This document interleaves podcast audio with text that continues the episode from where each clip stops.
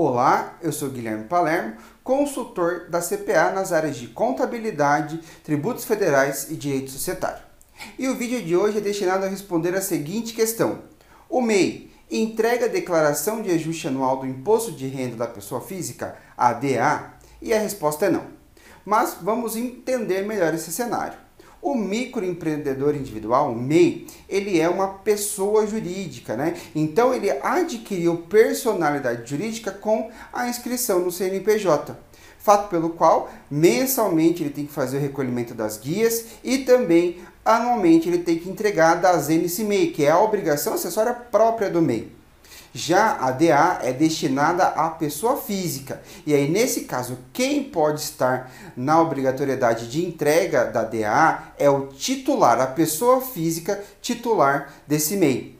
E ela só vai estar obrigada à entrega da declaração de ajuste anual se ela se enquadrar em alguns daqueles requisitos presentes no artigo 2 da Instrução Normativa 2010 do ano de 2021. Né? Então, quais são os principais impactos que a gente tem com relação ao MEI e a essa declaração, né? a declaração do titular?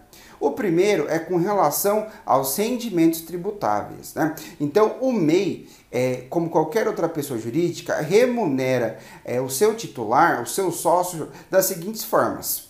A primeira é o prolabore, o rendimento do trabalho, e a segunda é distribuição de lucros, que por sua vez é rendimento isento.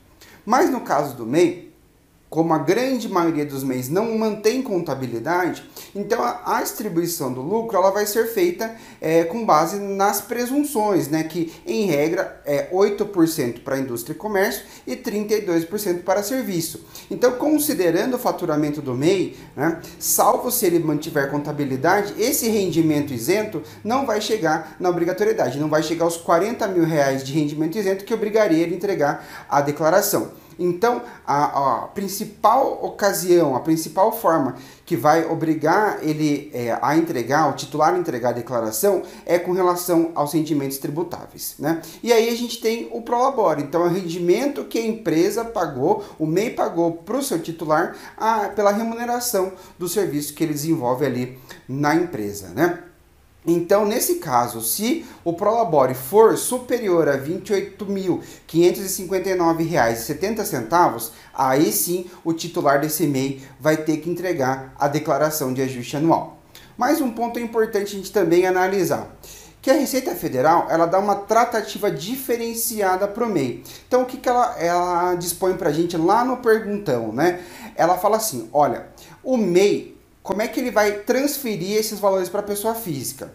Então, a primeira forma vai ser os lucros, que são rendimentos isentos, que a gente já viu como é que a gente faz, e vai ser lançado lá na fichinha de rendimentos isentos da declaração de ajuste anual do titular do MEI.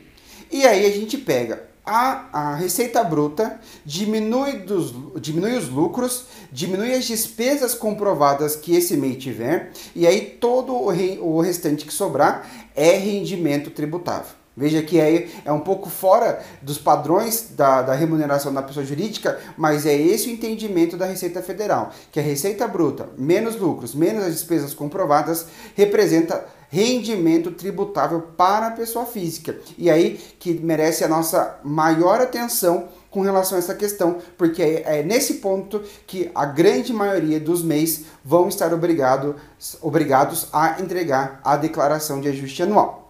Acompanhe é, a CPA nas redes sociais porque vem muito conteúdo com relação à pessoa física. Muito obrigado e até o próximo.